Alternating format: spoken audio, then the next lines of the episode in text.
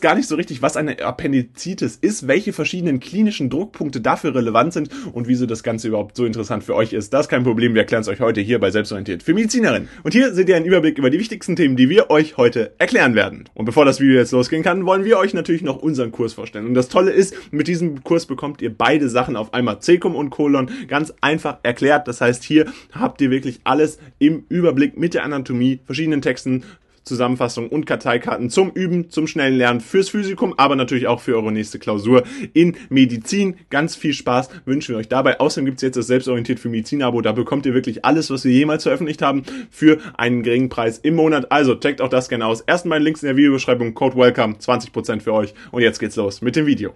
Gucken wir uns nun abschließend nochmal an, welche wichtigen Krankheiten hier entsprechend mit dem Cecum oder Kolon verbunden werden können. Die wichtigste und bekannteste Krankheit ist hier sicherlich die Appendizitis, die vorliegt, wenn sich der Appendix beispielsweise durch Stuhlreste oder andere Infektionen entzündet. Symptome sind da oft durch diffuse Schmerzen des Bauchraums gekennzeichnet und daher haben wir hier häufig das auch ein klinisches Symptom, was auch als Begleiterkrankung immer wieder auftreten könnte. Hierbei gibt es zwei Druckpunkte, die diagnostisch relevant sind und das ist einmal der Lanzpunkt und der McBurney Punkt. Der Lanzpunkt liegt dabei zwischen rechten und linken Drittel der Spina iliaca superior, das heißt hier mit einem rechten und mittleren Drittel der Distanz zwischen rechter und linker Spina iliaca anterior superior können wir den Lanzpunkt ermitteln und dann abseits davon gibt es noch den McBurney-Punkt, wo entsprechend sich auch Schmerzen zeigen. Dieser liegt dann in der rechten Hälfte der Strecke zwischen rechter Spina iliaca superior anterior und dem Bauchnabel. Beide Punkte können dabei bei Druckschmerz eine diagnostische Hilfestellung liefern. In schweren Verläufen erfolgt eine Appellen Appendektomie. Allerdings kann die Therapie auch durch Gabe von Antibiotika und Bettruhe konservativ erfolgen. Das heißt, hier ist es auch möglich, das ohne weitere invasive Verfahren das Ganze darzustellen. Das Video, was ihr euch jetzt hier angeguckt habt, ist jetzt leider vorbei. Allerdings haben wir noch ein weiteres Video, was euch sicherlich auch interessiert, denn es geht genau um dasselbe Thema und verstärkt da nochmal euer Wissen. Also bleibt jetzt dran und los geht's. Kommen wir nun zu wichtigen Besonderheiten, die makroskopisch beim Cecum und beim Kolom wichtig sind. Da gibt's nämlich mehrere morphologische und dadurch auch von anderen klar Darmabschnitten klar unterscheidbaren Besonderheiten einmal die vorliegen. Einmal ist es nämlich so, dass die Längsmuskelschicht des Kolons in drei Längsrichtungen entsprechend aufgeteilt ist. Drei längs laufende Muskelbalken, die dann entsprechend als Tenien bezeichnet werden. Diese drei Tenien sind mit jeweils unterschiedlichen Strukturen des Bauchraums verwachsen. Die Tenia omentalis ist mit dem Omentum majus ganz nach ihrem Namen verwachsen. Auch die Tenia libera ist entsprechend freiliegend und damit auch einfach abzuleiten und daher auch bei Untersuchungen im Bauchraum klar erkennbar. Und außerdem gibt es noch die Tenia mesocolica, die dann entsprechend mit dem Mesocolum transversum verwachsen ist. Abseits davon gibt es die Appendices epiploziae die sind Fettanhängsel, die vor allen Antenien vorkommen. Sie sind dabei ein Teil der Tela subserosa und im Vergleich zu den anderen Kolonabschnitten am Kolon sigmoideum nur in geringem Maße vorzufinden. Außerdem gibt es dabei luminale Auffälligkeiten, wo wir entsprechend die Plicae semiulnaris definitiv benennen müssen. Also diese Plicae semilunaris sind dabei mit dem Namen nach halbmondförmige Einstülpungen, die entsprechend auch der Wand der Darmperistaltik dann eine Funktion geben und verlaufen analog der Richtung der Längsmuskelschicht. Und als letzte Besonderheit ist hier noch zu nennen, dass die Gegebenheiten der ebenfalls luminal zu findenden Hostren zu nennen sind. Diese sind Darmwandaussackungen zwischen den Plicae semilunaris und im Gegensatz zu den Plicae semilunaris sind Hostren allerdings erschlaffte Muskelbereiche, die entsprechend nicht zur Darmperistaltik hier in der Form beitragen. Kommen wir nun zu der Versorgung von Cecum und Kolon. Wie wird das Ganze arteriell, venös, aber natürlich auch nerv versorgt. Der Appendix veriformis nimmt dabei ja eine besondere Stellung ein, insbesondere in Bezug auf die Tenien ein. An dessen Abgang aus dem Cecum treffen nämlich diese drei einzelnen Tenien zusammen und bedecken den Appendix mit einer nur vollständig umgebenden Längsmuskelschicht. Und da ist dann auch logisch, dass es verschiedene Zuflüsse gibt, nämlich die großen Zuflüsse, die vom Cecum und Colum aus der Arteria mesenterica superior und inferior verlaufen, wobei insbesondere die Arteria mesenterica superior aber eben auch insbesondere die Arteria mesenterica inferior, diese Darmabschnitte bis kurz vor der Flexura coli sinistra versorgt und danach wird es dann entsprechend von der Aufgabe entsprechend übernommen.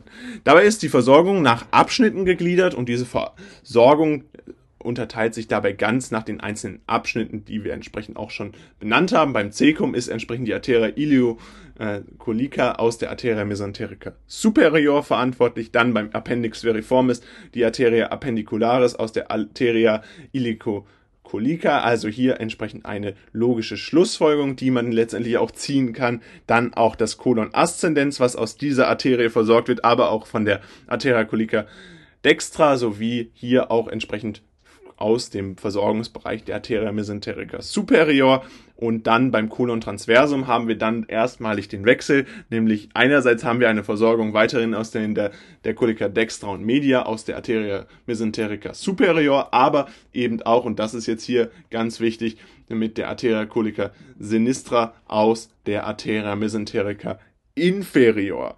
Die Colon-Deszendenz wird dabei mit der Arteria Colica sinistra und den Arteria sigmoidae versorgt, die entsprechend aus der Arteria mesenterica inferior stattfinden. Und beim Colon sigmoideum haben wir ebenfalls die Arterie sigmoidae, die dann entsprechend aus der Arteria mesenterica inferior abstünden. Beide großen Arterien sind dabei über die sogenannte Rilon-Anastomose verbunden.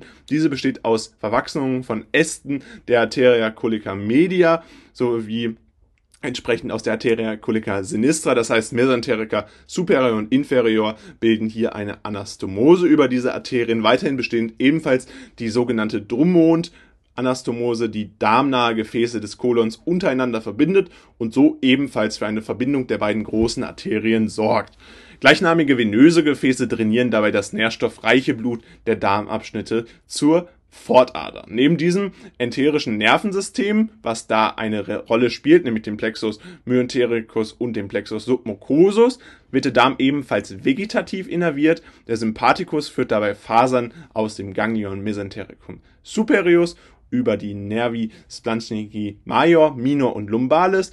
Diese versorgen Cecum und Kolon bis zum oralen Teil des Colon transversum. Nachfolgend ziehen die sympathischen Fasern dann aus dem Ganglion mesentericum inferius über die Nervi splanchnici minor und lumbalis und versorgen die restlichen Kolonabschnitte. Parasympathisch ist allerdings eine weitere Besonderheit zu nennen. Der Nervus vagus versorgt nämlich das Cecum und Kolon bis vor das letzte Drittel des Colon transversum. Danach wird diese Aufgabe dann durch die Nervi splanchnici pelvici übernommen. Der Punkt, an dem dieser Versorgungswechsel stattfindet, und das ist jetzt ein besonders klinisch relevanter Punkt, wird Kanon-Böhm-Punkt entsprechend genannt, also die Versorgungsaufgabe von Nervus vagus zu Nervi splanchnici pelvici. Außerdem ist der Lymphabfluss hier beim Darm durch die Gefäße dieser verschiedenen Lymphgefäße dann entsprechend ermöglicht, also über die Mesentericus superior und inferior. Die Aufgabe von Colon und Cecum liegt dabei in der Wasser- und Elektrolytresorption von Natrium sowie von der Schleimproduktion zur erleichterten Darmpassage. Des Weiteren wird der Darm durch eine Vielzahl von Bakterien besiedelt, die weitere Stoffwechselprozesse durchführen und die sogenannte Darmflora aufrechterhalten. Damit soll es auch schon wieder gewesen sein mit diesem Video. Wir hoffen, es hat euch gefallen und ihr konntet einiges über Secum und Colon lernen. Falls dem so sein sollte, könnt ihr doch gerne ein Like da lassen und unseren Kanal kostenlos abonnieren. Ansonsten checkt unbedingt diesen Kurs aus, denn da habt ihr nämlich beides, Secum und Colon, komplett einfach erklärt mit Zusammenfassung, Texten und Karteikarten. Jetzt für euch verfügbar in der Videobeschreibung. Mit dem Code WELCOME bekommt ihr auch noch 20%. Was gibt's Besseres? Wir freuen uns ganz bald, euch auf unserer Website begrüßen zu dürfen. Und dann sehen wir uns wieder. Haut rein und ciao!